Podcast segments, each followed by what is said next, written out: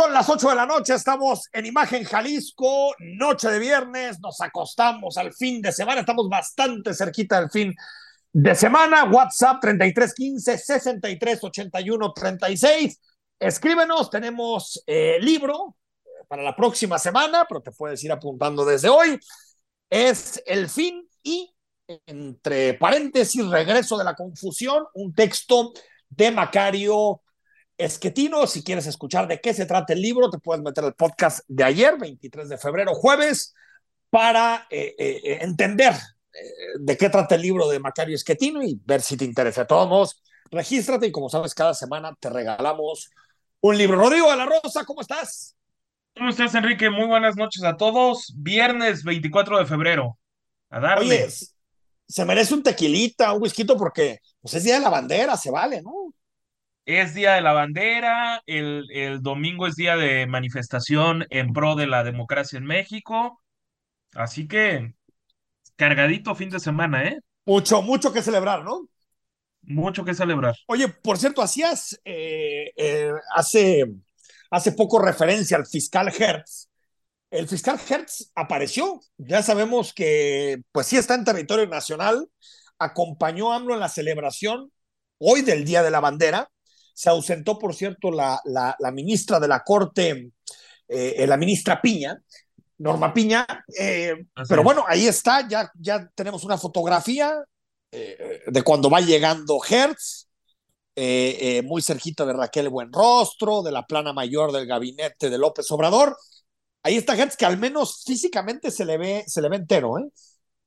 Pues qué bueno, pasó un año para que se le pudiera ver en otra foto pública como casi un año y, y ahí Sí, está un año, un año. el, el todavía y tristemente fiscal general de la Y hablando de tristes, de tristes figuras de la vida pública nacional, otra vez la ministra Yasmín Esquivel en el centro de la polémica nacional. En esta ocasión, por revelaciones que hoy hizo el periódico español El País, en donde después de hacer un análisis de su tesis doctoral, el medio, que es un medio serio, el país de España, pues llega a la conclusión de que la ministra pirata, Yasmín Esquivel, plagió 209 de las 456 páginas de su tesis doctoral que presentó en la NAWAC, los derechos fundamentales en el sistema jurídico mexicano. Y existen publicaciones, o digamos que la, el plagio tiene que ver con al menos haber plagiado a 12 autores, entre los que está el ex rector, un ex rector de la Universidad Nacional Autónoma de México, un ex ministro español de Cultura, un ex presidente del Tribunal Supremo de España.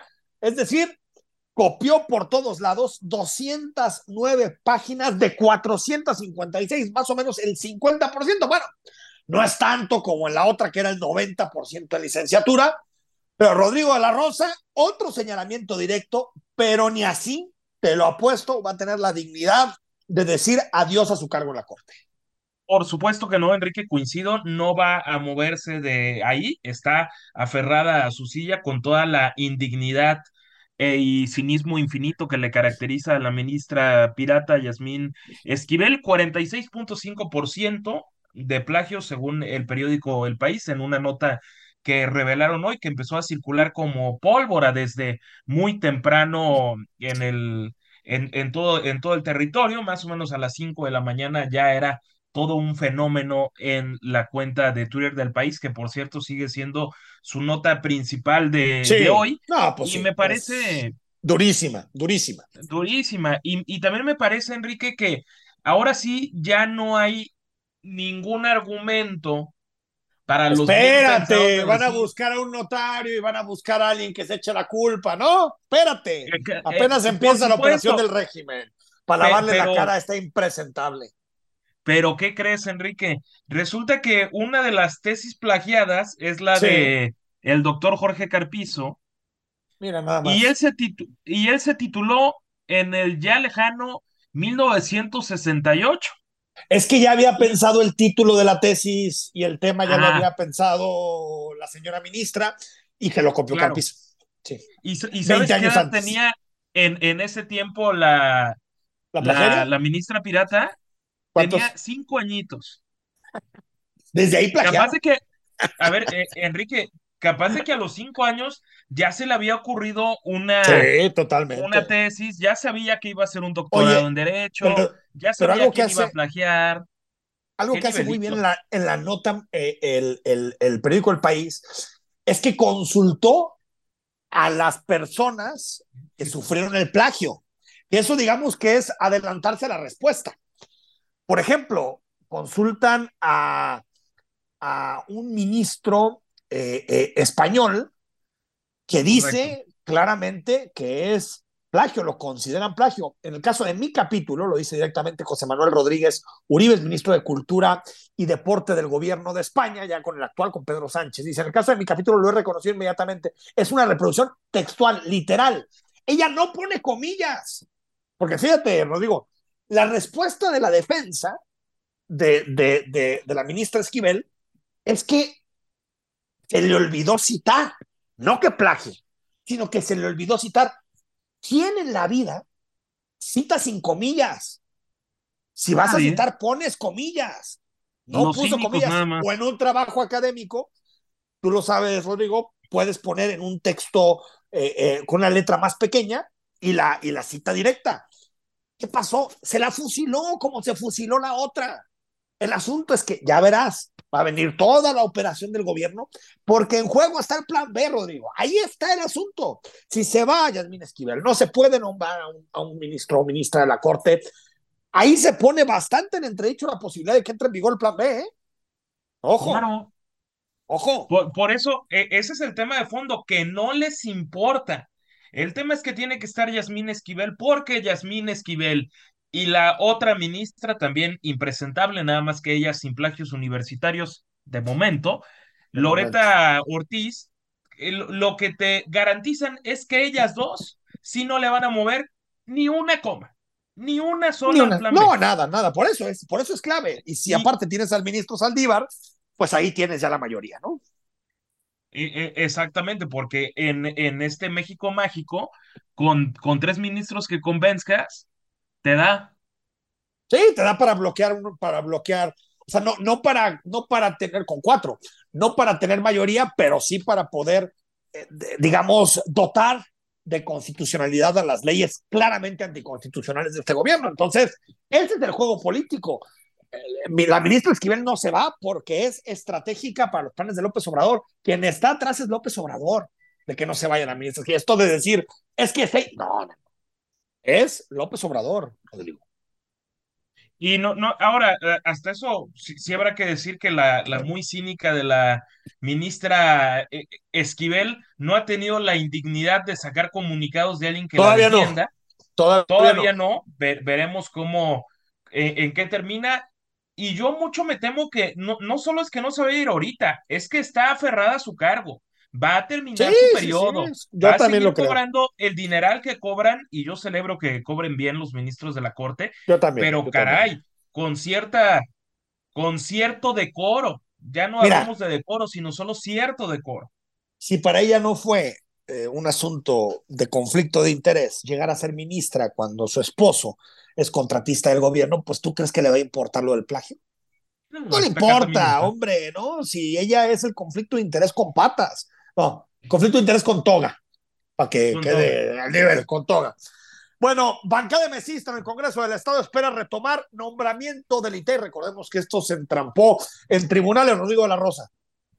Exactamente, desde junio pasado recordarás, Enrique, que quedó en pausa el tema porque una de las aspirantes, Natalia Mendoza Servín, este, promulgó, se amparó ante esta, eh, ante este proceso del, del Congreso de Jalisco Sí, sí, sí, y varios meses después, es decir, hasta hace solo unos días, una jueza, digamos, sobreselló, es decir, ya no le da más paso a este, a, a este amparo promovido.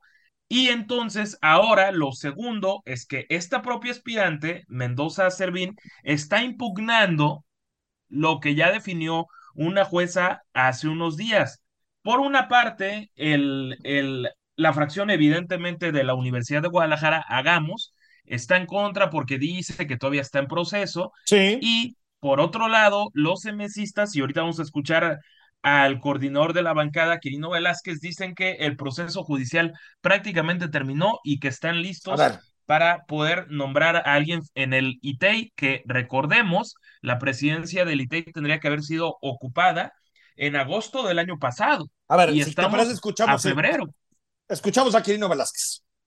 Con el jurídico y revisar si hay algún otro pendiente por resolver para eh, visualizar la posibilidad de poder continuar con el proceso o no. ¿Esto ya abriría la puerta ahora sí tener esa tercera persona en el ITEI? De, de este amparo en particular sí, hay que revisar si hubo algunas otras acciones que se interpusieron, por eso queremos ser muy cuidadosos y ah, precisamente como apenas sucedió, nos está revisando el jurídico para que si solamente esta era el pendiente por resolverse, que ya prácticamente está resuelto para poder continuar, en este supuesto sí podríamos continuar con el proceso. Se han trampado mucho. Los juegos de poder, ¿no? Pero, pero entre eso, pues sigue mocha la institución, ¿no? Y Take es una institución bastante importante para, para que los ciudadanos puedan saber qué se hace con su dinero, porque se toman ciertas decisiones, pues sigue entrampada en estos juegos en los tribunales, entrampados y que tiene que ver de fondo con el conflicto político que tienen eh, el Movimiento Ciudadano y el, el, el, el gobierno, perdón, el, grupo político de la Universidad de Guadalajara. López Obrador anunció que, bueno, si en Estados Unidos no quieren que sea testigo protegido, sugiere que sea testigo protegido en México, ¿no, Rodrigo? Exactamente, Enrique, pues es lo que desea porque...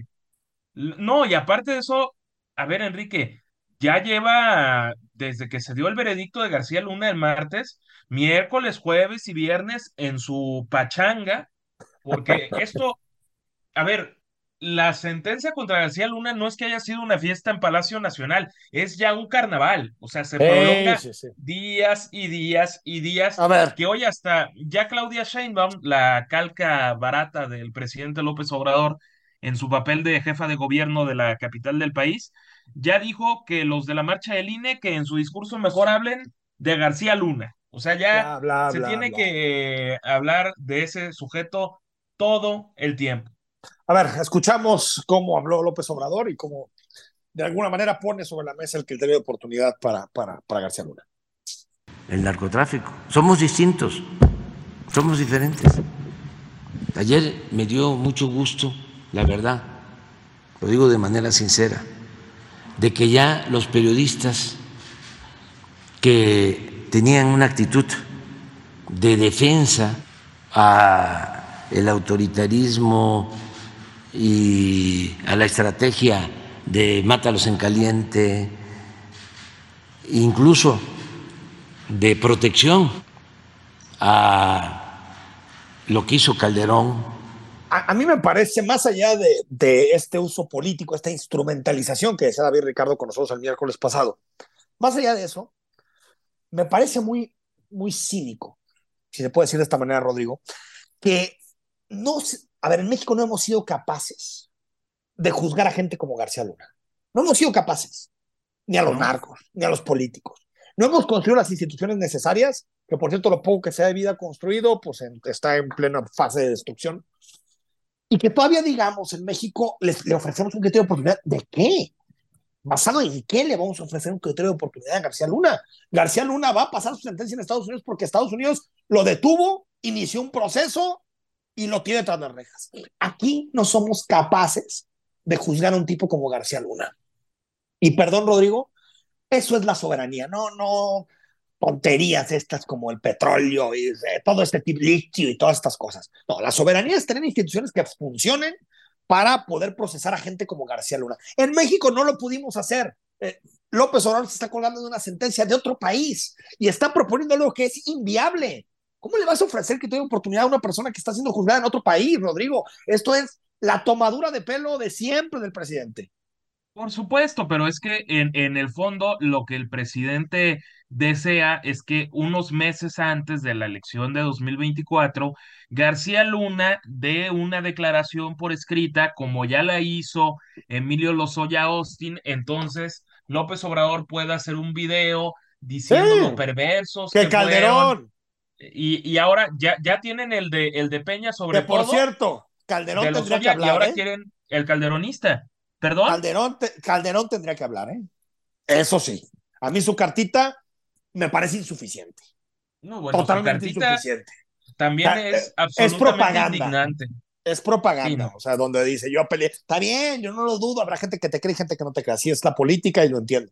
Pero a ver, acaban de condenar a por narcotráfico a tu hombre fuerte en materia de seguridad. Es para que hables, para que digas que sabías que. Ahí estoy de acuerdo con López Obrador, que hable, que hable. Ahora, que eso signifique que el PAN como opción política ya no existe, por favor. Eso que lo decían los ciudadanos, no López Obrador. Pero, a ver, no caigamos en este juego del presidente de construirnos castillos en el aire, de construirnos cosas que no existen. García Luna va a tener una sentencia seguramente dura, la va a pasar en Estados Unidos, y quien se va a quedar con la información son los gringos. Se acabó. Y los gringos van a decidir qué se hace público y qué no se hace público. ¿Estás de acuerdo? Sí, pero ¿tú, descartarías por completo que no le den ese regalito a López Obrador en un futuro de extraditarlo a García Luna?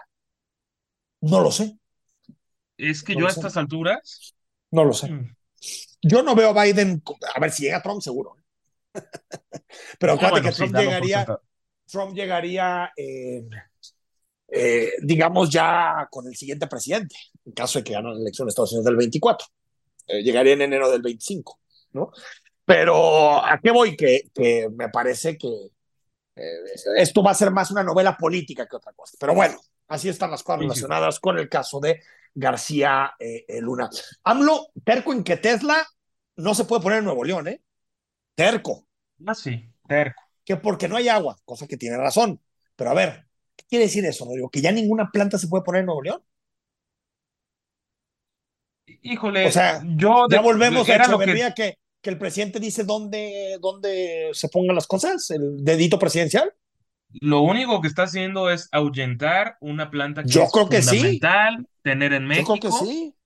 Yo espero que no sea el caso, pero es parte de su propaganda y esto es un tema 100% partidista. Con más que ayer el, el gobernador de Nuevo León, Samuel García, no nos haya querido soltar prenda de, de ningún tipo, que hasta cierto punto lo, lo, lo entiendo. Es que andan de amigos, son amiguitos ahorita, Samuel García y el, y el peje. Pues, y a ver si no se deteriora la amistad con esto. ¿eh? Yo, yo sé cómo funciona el sistema político mexicano, que si el presidente habla, tú te callas. Y Alfaro quiso hablar durante un tiempo y así le fue. así le fue. Ahora, el hecho de que sea tan disfuncional para que un gobernador no pueda salir a defender a su estado, pues, ya estamos esperando, ¿no?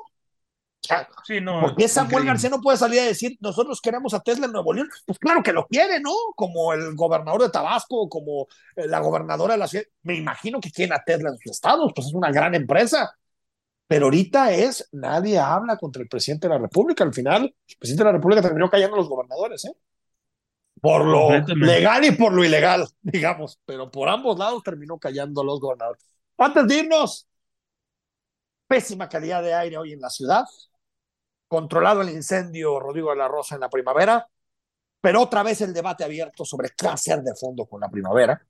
Eh, yo declaraciones, eh, Juan José Frangé, donde dice que en realidad es que siempre está este debate, ¿no? ¿Qué, lo origina? Lo que dice Frangé es que nada tiene que ver con el asunto inmobiliario, sino que tiene que ver con eh, el asunto agrícola, es decir, temas agrícolas que se salen de control. Yo siempre he dicho, si la autoridad no quiere que se especule sobre que queman para hacer cotos, para hacer desarrollos habitacionales, que cada que se haga una investigación se presenten las pruebas y se diga, este incendio ocurrió por esto, y creo que la ciudadanía con esa información, pues puede, digamos, dejar de lado todas estas teorías de la conspiración que existen en torno a los incendios.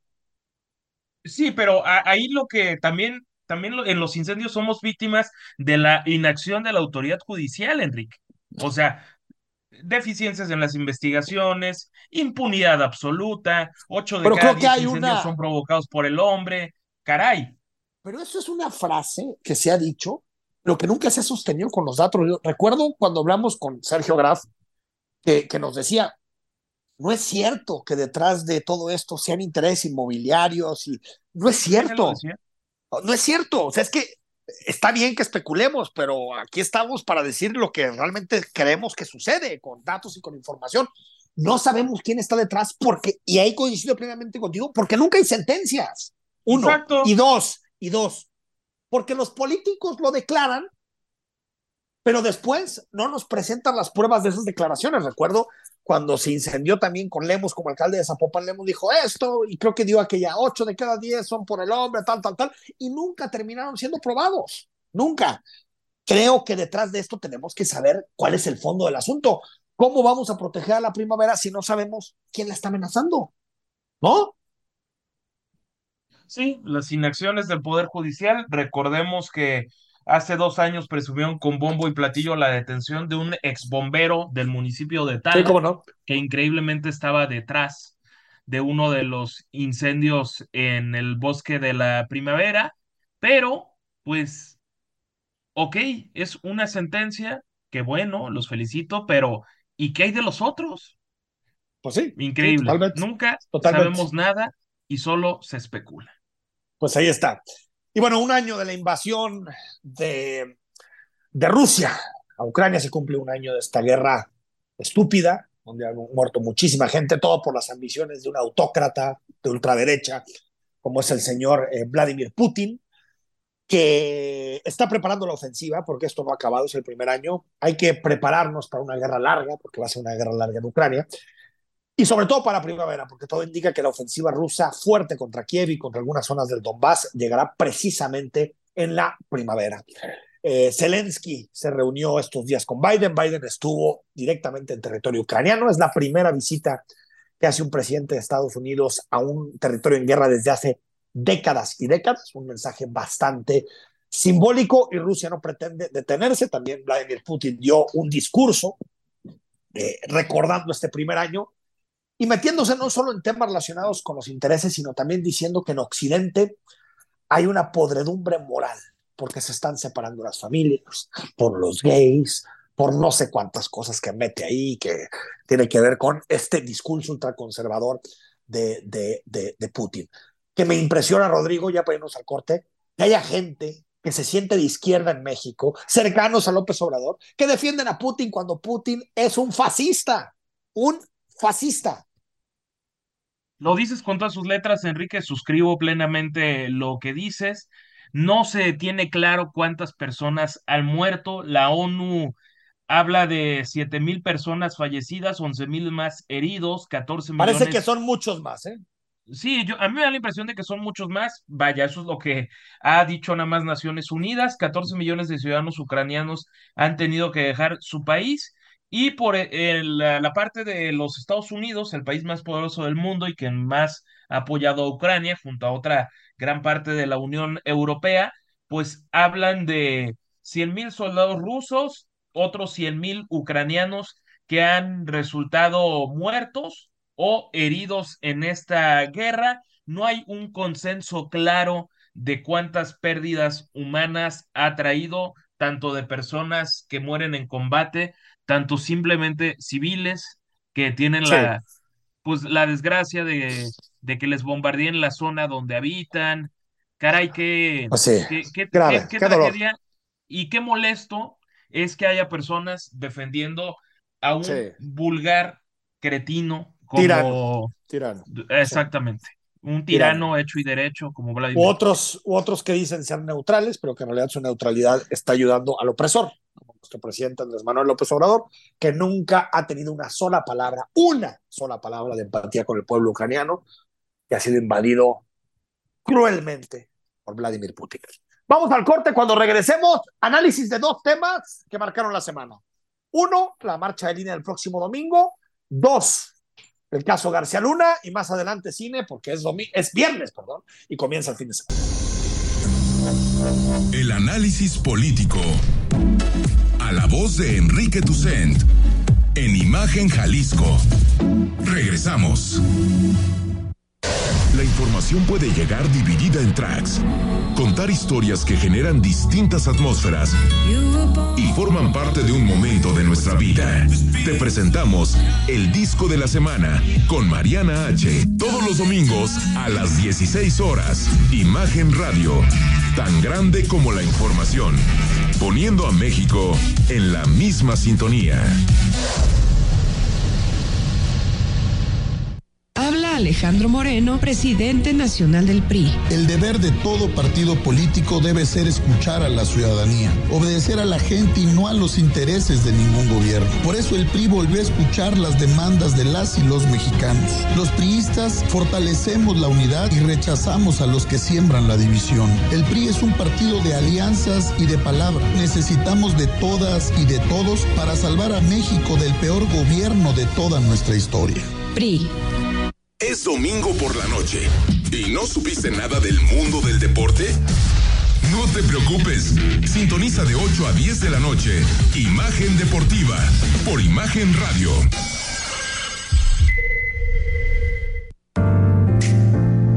Imagen. Sonido.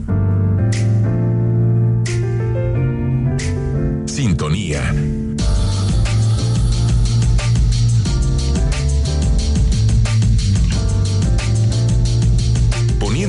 En la misma sintonía. Las voces más importantes del análisis político en Jalisco, en un espacio para comentar, reflexionar y polemizar sobre los temas de tendencia a nivel local, nacional e internacional. Imagen, más fuerte que nunca.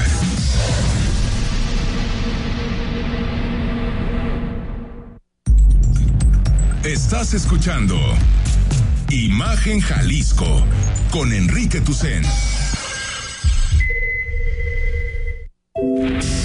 Facebook, Imagen Radio Guadalajara. Imagen, más fuertes que nunca. Abaterra es el desarrollo de departamentos donde lo mejor de la naturaleza está a unos pasos de la ciudad. Disfruta desde actividades al aire libre hasta espacios para convivir en seguridad con tu familia. Departamentos desde 2.8 hasta 6.6 millones de pesos. Y escucha bien, con escrituración inmediata. Ven y vive a Baterra, te sorprenderás. Este domingo, 26 de febrero, convocatoria nacional para defender, yo no diría que al INE, yo diría que es para defender a la democracia. Porque el INE es un instrumento al final, pero el valor a preservar en este país es el valor de la democracia. Por todo el, país habrá manifestaciones. En Aguascalientes salen de Plaza Patria, 11 de la mañana, Mexicali y Tijuana, Chihuahua, Delicias, Tuxtla Gutiérrez, el Zócalo, la más importante, la Plaza de la Constitución, Piedras Negras, Saltillo, Torreón, Toluca, León, San Miguel de Allende, Irapuato, Celaya, Guadalajara en Jalisco, Monterrey, es decir, en Monterrey saldrá de la Macroplaza, en Guadalajara será en la Plaza de Liberación. Recuerda la hora 11 de la mañana comienzan las concentraciones. La defensa del INE ha sido un símbolo o se está convirtiendo en un símbolo de unión para muchísimas personas, porque es defender las libertades y los derechos. A pesar de ello, el presidente de la República todos los días ha buscado minimizar la movilización de este domingo. Por eso hablo de conservadurismo, porque es el que no quiere que cambien las cosas. El conservador quiere que se mantenga el statu quo, lo que ya estaba establecido. Y nosotros lo que estamos buscando, pues es una transformación. Entonces, por eso se agrupan todos y están convocando a esta manifestación del domingo, nada más que lo sepa la gente de que eh, van a venir porque eh, hay un grupo de intereses creados, de corruptos, que quiere eh, regresar al poder para seguir robando. Uno de los convocantes, aunque no hay que reducir la marcha a él, yo creo que flaco favor se le hace cuando se le brinda tanta atención a Claudio X González, pero es parte de los organizadores y es parte de los articuladores de la manifestación. Y así Claudio X González narra en específico la concentración madre, que va a ser en la capital de la República, en la Ciudad de México, eh, eh, cómo va a ser la concentración y cuáles van a ser, digamos, los momentos importantes. Este, para que todos tengan su lugar en el, Zócalo. Y eh, a eso de las 11 va a iniciar una serie de actividades que van a culminar con el discurso, por un lado, de Beatriz Pajés, y también del exministro de la Suprema Corte de Justicia, José Ramón Cosío, y el himno nacional. Es un programa sencillo, no es una marcha, Carlos. Aquí hay un elemento, Rodrigo, o dos elementos que me gustaría destacar. El primero, es una manifestación, me parece, que excede los partidos políticos. Una cosa es que haya dirigentes de partidos que se sumen, cosa que están en su pleno derecho de hacer, pero creo que está muy por encima de los partidos políticos. Por más que López Obrador ha querido relacionarla con cierto pensamiento, está muy por encima de los partidos políticos. Una manifestación que seguramente va a ser exitosa porque nace directamente de la ciudadanía. Y el segundo elemento que lo recalcábamos en la semana cuando debatíamos es, es una manifestación bastante transversal. Vamos a ver gente de todas las capas sociales. Vamos a ver gente de todas las ideologías. Habrá oradores que difícilmente están o se reconocen bajo el pensamiento conservador o el pensamiento de derecha. Por lo tanto, a diferencia de otros temas que de pronto pueden polarizar entre izquierda, derecha, liberales y conservadores, este es un tema que une a gente de distinto pensamiento político y por lo tanto no caigamos en las categorías del presidente de decir, esos son conservadores de García Luna. Esto es simplemente una caricaturización de lo que va a ocurrir el domingo. Totalmente, Enrique, coincido plenamente y además eh, eso de que pues lo que van a decir algunos periodistas que hoy se dedican a la propaganda y los moneros del palacio como Hernández y el Fisgón, pues van a decir que muy buena marcha de la de la oposición, que es el pensamiento conservador, cuando también ellos saben perfectamente que no es el caso. Esto ya rebasó y desde hace tiempo a los llamados partidos de oposición, el PRI, el PAN, el PRD, el, el eh, Movimiento Ciudadano y lo que quede de del PRD y entonces me parece que veremos una, una marcha nutrida, esperemos que sea igual de exitosa que la de noviembre del año pasado. Recordemos que en Guadalajara fueron 10 mil personas el año pasado. Ojalá se, se pueda ver algo similar en la Plaza de la Liberación a las 11 de la mañana del día domingo 26 de, de febrero. Yo lo único vaya, por ponerle un negrito en el arroz, aunque me parece que la manifestación tiene que ir mucho más allá de sus oradores, veo en, en el exministro, es el exministro Cosío, ¿no? El que va a hablar. Sí, sí, en, la Ciudad de México. Y Beatriz pero También va, ese es el que yo sí lamento. Creo que Beatriz Pajés tiene ideas, con todo respeto, francamente, hasta delirantes y, y, que terminan hasta siendo clasistas por utilizar esta palabra que tanto gusta en, en Palacio Nacional, hablando pestes, pestes de que si en México había una conspiración para traer a venezolanos a través del aeropuerto internacional Felipe Ángeles, cosas que no se sostienen francamente con nada, pero también creo que a pesar de ella, esta manifestación tiene todo para seguir presionando ahora a la Suprema Corte de Justicia de la Nación de que estén a la altura de la vulgar tiranía de partido que quieren imponer en México. Sí, sí, sí, coincido contigo porque el ministro Cosío, José Ramón Cosío, es una figura que une eh, pensamientos, ¿no? Es alguien, yo no te diré de consenso, porque en esta vida no hay nadie de consenso, pero es alguien bien visto por distintos eh, sectores de la oposición, porque aunque López Obrador siempre los quiere poner como un un, digamos, un bloque homogéneo, perdón, pues realmente sabemos que en México no hay oposición, hay oposiciones con distintas ideas y con distintas formas de entender, pero coincido con la valoración que haces de, de Beatriz Pajés, creo que divide mucho sus posicionamientos en torno a distintos temas, pero bueno, creo que deberíamos de trascender por mucho la figura de los oradores y, creo que el espíritu que es, eh, eh, eh, digamos, consolidar y apostar por la democracia me parece que es el, es el, es el espíritu más importante. Y retomo esto que dices, creo que habrá, y ya lo has visto en otras manifestaciones, que la, la, el régimen envía a sus blogueros, a sus youtuberos, a sus tuiteros, los envía a provocar, a instigar a las manifestaciones. ¿Para qué? Para tratar de mandar un mensaje al público, a las audiencias, a la ciudadanía, de que es una manifestación clasista, de que es una manifestación de gente que está enojada por los apoyos a los pobres, que está enojada por los programas sociales, que está enojada porque este país ya no es su botín y ya no lo puede explotar más.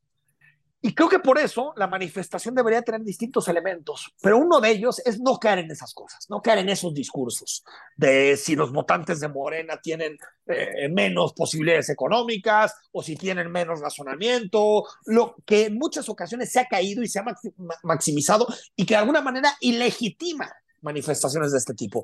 Que no haya posturas tampoco de odio, porque creo que el odio al final es una gasolina que puede utilizar el presidente de la República para ilegitimar este tipo de manifestaciones. Y tercero, Rodrigo, que sea pacífica, que en general siempre han sido, pero que sea pacífica, que se contraste la forma en la que se manifiesta la oposición a la forma en la que el oficialismo, hoy oficialismo y antes en la oposición se manifestaba, que era todo menos pacífico. Creo que sí, más allá de que habrá gente que busque provocar, instigar, sacar de contexto ciertas cosas, me parece que la gente que vaya a la marcha tiene que ir con la idea de defender la democracia más allá de posicionamientos políticos.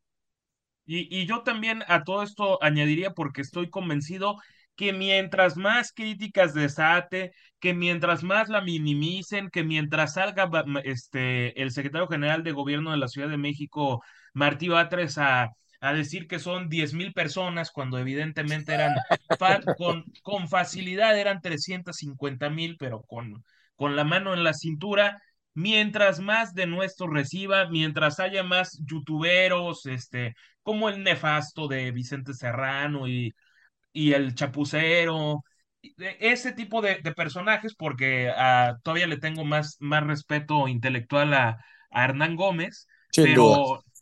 sí, no, mucho más. Pero también va eh, a provocar. Sí, también claro, también va. va agarra su camarita y va a provocar a los manifestantes para hacer ver como que todos son unos racistas, clasistas, cuando en realidad no. No, no es cierto que el fondo de la manifestación tenga que ver con un asunto de clase. Tiene que ver con la defensa, la defensa del orden democrático. Es una cosa totalmente distinta. Exactamente, pero mientras más descalificaciones reciba Enrique, más éxito. Sí, sí, sí, sí, sí, coincido con eso. En eso sí, en eso sí, nada más no, no mandar un mensaje que no es el, el, el, adecuado y el conveniente. Vamos al corte. Cuando regresemos, el otro tema que fue noticia esta semana, García Luna. Y sobre todo, ¿cuál es su impacto en términos políticos? ¿Cómo mueve el panorama? ¿Realmente tendrá una, eh, un efecto importante sobre Acción Nacional, sobre el régimen, sobre Morena? ¿Cómo cambia el panorama? Al corte y cuando volvamos, lo analizamos a fondo. El análisis político. A la voz de Enrique Tucent. En Imagen Jalisco. Regresamos. La información puede llegar dividida en tracks. Contar historias que generan distintas atmósferas y forman parte de un momento de nuestra vida. Te presentamos el disco de la semana con Mariana H. Todos los domingos a las 16 horas. Imagen Radio. Tan grande como la información. Poniendo a México en la misma sintonía. Habla Alejandro Moreno, presidente nacional del PRI. El deber de todo partido político debe ser escuchar a la ciudadanía, obedecer a la gente y no a los intereses de ningún gobierno. Por eso el PRI volvió a escuchar las demandas de las y los mexicanos. Los priistas fortalecemos la unidad y rechazamos a los que siembran la división. El PRI es un partido de alianzas y de palabra. Necesitamos de todas y de todos para salvar a México del peor gobierno de toda nuestra historia. Es domingo por la noche y no supiste nada del mundo del deporte. No te preocupes, sintoniza de 8 a 10 de la noche. Imagen Deportiva por Imagen Radio.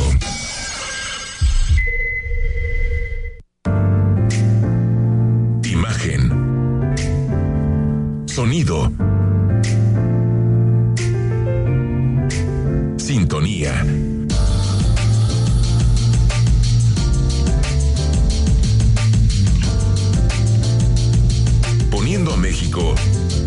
Misma sintonía. Las voces más importantes del análisis político en Jalisco, en un espacio para comentar, reflexionar y polemizar sobre los temas de tendencia a nivel local, nacional e internacional. Imagen, más fuerte que nunca.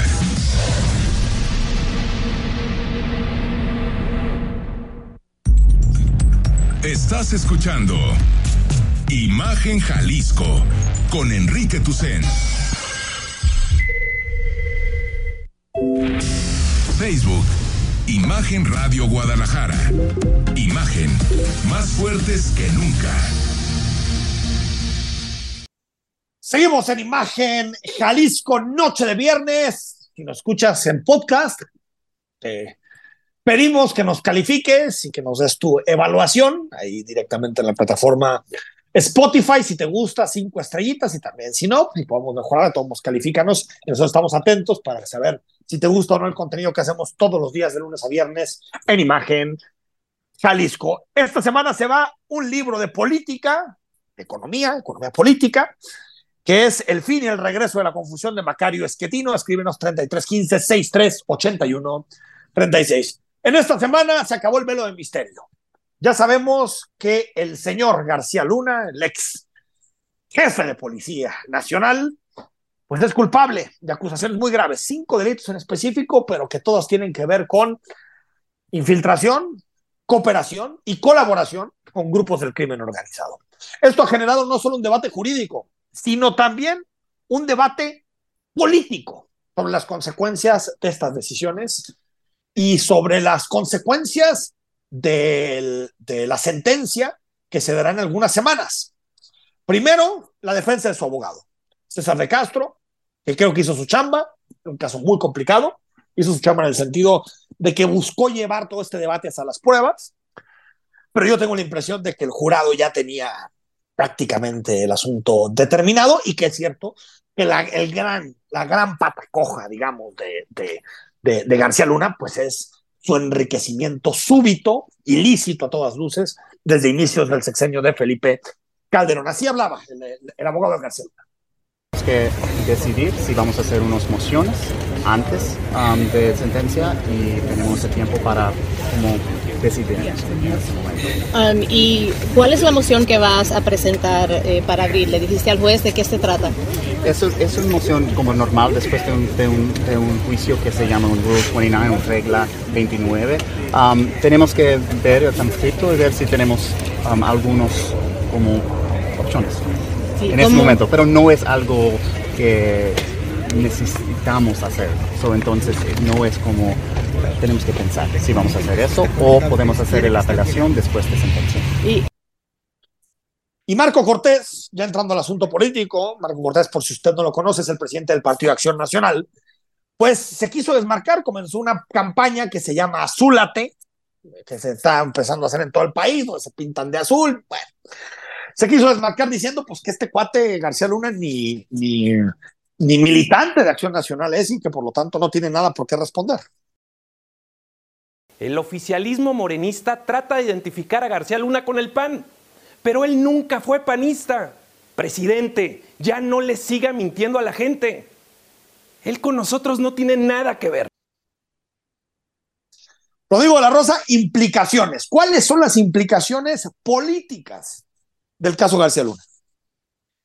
Fíjate, Enrique, yo como, como lo decía desde, desde un inicio, no creo que termine permeando tanto en el grueso del electorado o de la opinión pública el que ya era obradorista seguirá siendo un obradorista recalcitrante y el que es anti López Obradorista lo seguirá siendo y los muy pocos rangos medios que queden en el en el electorado mexicano, ¿no? Por lo tanto, yo creo que es algo que se va a querer imponer en una narrativa en todo momento que también con el tiempo va a ir perdiendo cierta fuerza y quizá en junio, el 27 de junio de este año, cuando tengamos un veredicto, se va a querer revivir, nuevamente será un tema de seguramente una semana o dos en la, en la mañanera, pero el, el Partido Acción Nacional creo que seguirá siendo el partido más fuerte de la oposición,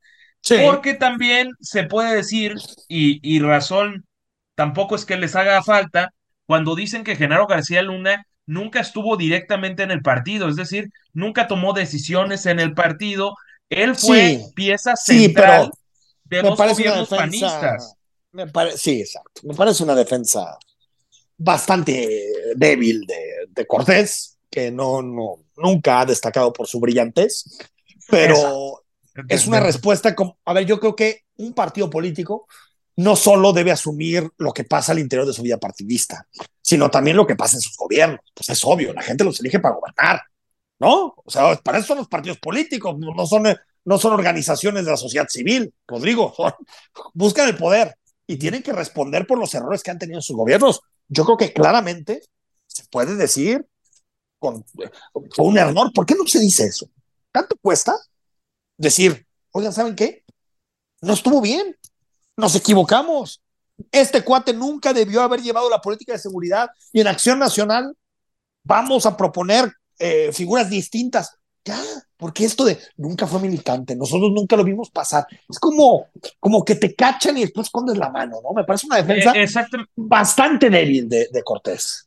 Pero, pero es que yo creo que es un, un mal manejo de crisis en las dos partes, tanto del panismo como de Felipe Calderón. Y me parece al que salpica más, más allá del panismo, es precisamente al expresidente Calderón, del que sí me parece verdaderamente increíble que se haya tomado como siete, ocho horas después del veredicto para dar un comunicado, un comunicado infumable. Sí, no dice nada. Infumable, donde no dice nada, es, diría el presidente de la República, un choro mareador. Sí, como el de él, como los del eh, eh, y no puede decir, oigan, cometí un error. No, no, no, es, es que es indescriptible. O sea. Sí, tal cual. O sea, yo creo que se puede.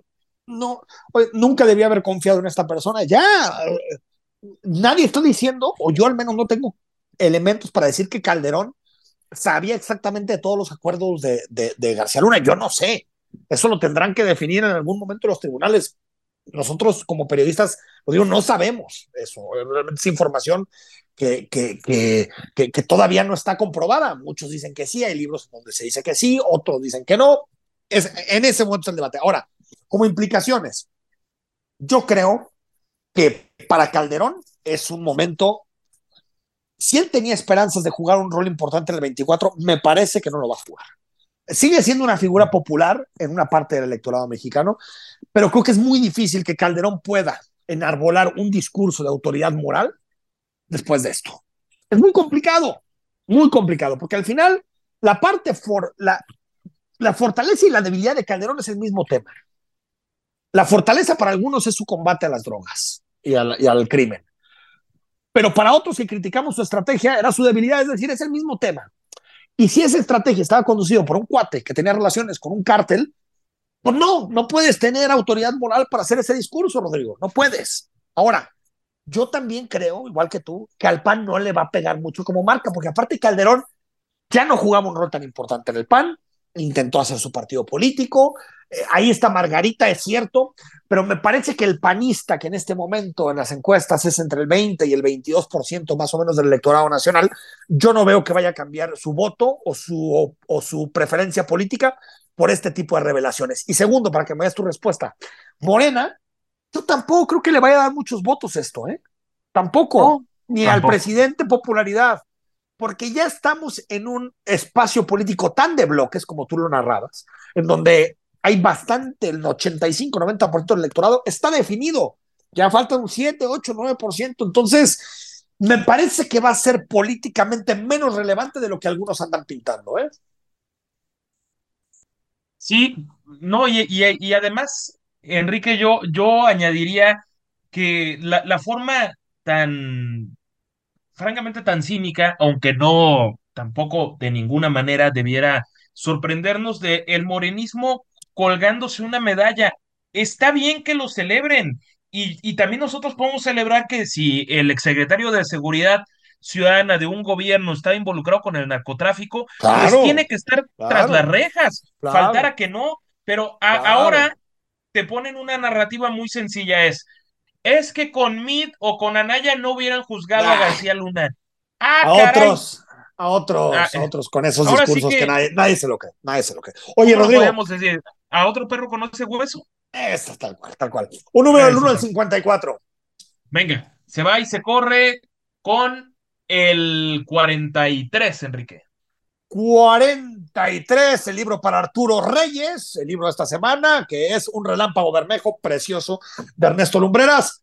el buen Dylan se comunica contigo para ver todos los detalles para que recojas el libro. Corte y es momento de recomendaciones cinematográficas.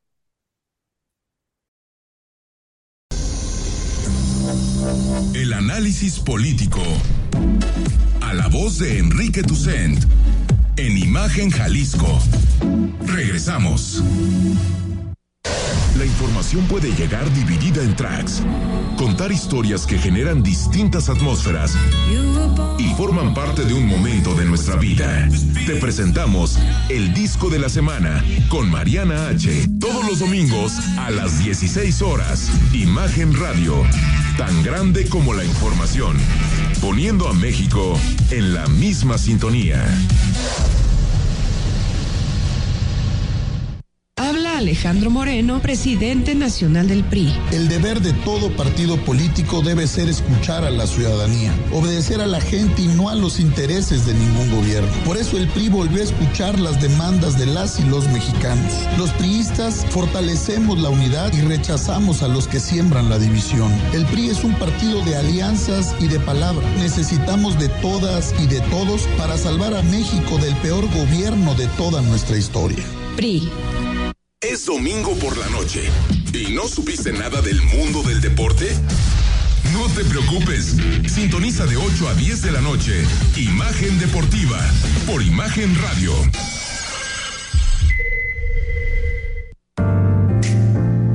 Imagen. Sonido. Sintonía.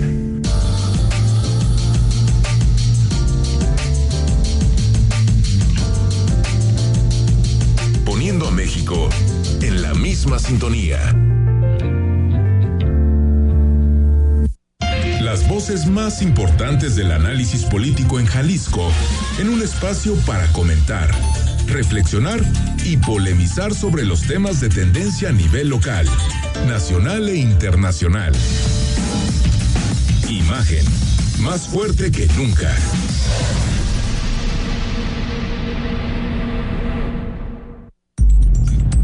Estás escuchando Imagen Jalisco con Enrique Tucen.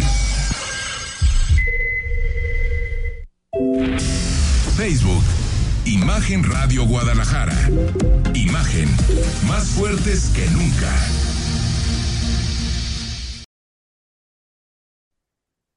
Fin de semana y eso quiere decir que tenemos un tiempito para poder echar un buen libro, para poder ver una buena serie. Y como siempre te llevamos las recomendaciones de Enrique Vázquez. Tocayo, ¿cómo estás? Tocayo, ya listo aquí para recomendarte a ti y a tu auditorio, por supuesto, la película Tar, la más reciente del director Todd Field, el mismo de aquella película que se llamó Secretos Íntimos o Little Children, que por cierto la encuentran disponible en HBO Max, o Crimen Imperdonable, eh, que originalmente se llamó In the Bedroom con Sissy Spacek. Ahora de regreso a las carteleras cinematográficas, incluyendo las de Guadalajara, por supuesto, este director Todd Field propone un contundente trabajo protagonizado por Kate Blanchett y que por el cual ha conseguido seis nominaciones para los Oscars que se entregan a mediados del próximo mes de marzo. Justamente Kate Blanchett interpreta a Lydia Tarr, una directora de orquesta tan talentosa como tenaz, aunque déspota y manipuladora, retrato que desarrolla el director eficazmente y que consigue altos niveles histriónicos justamente por este trabajo de Kate Blanchett que consigue eh, poner al personaje principal cuyo apellido Tar le da título a la película en una encrucijada que tiene que ver con una eficiencia mesurada, detallada, muy específica de su trabajo artístico como directora de orquesta, con la de la convivencia con su vida personal y su pareja y además en un tortuoso esfuerzo por mantener un estatus, una imagen, un mito en torno a su figura creada con no poca soberbia, hay que decirlo.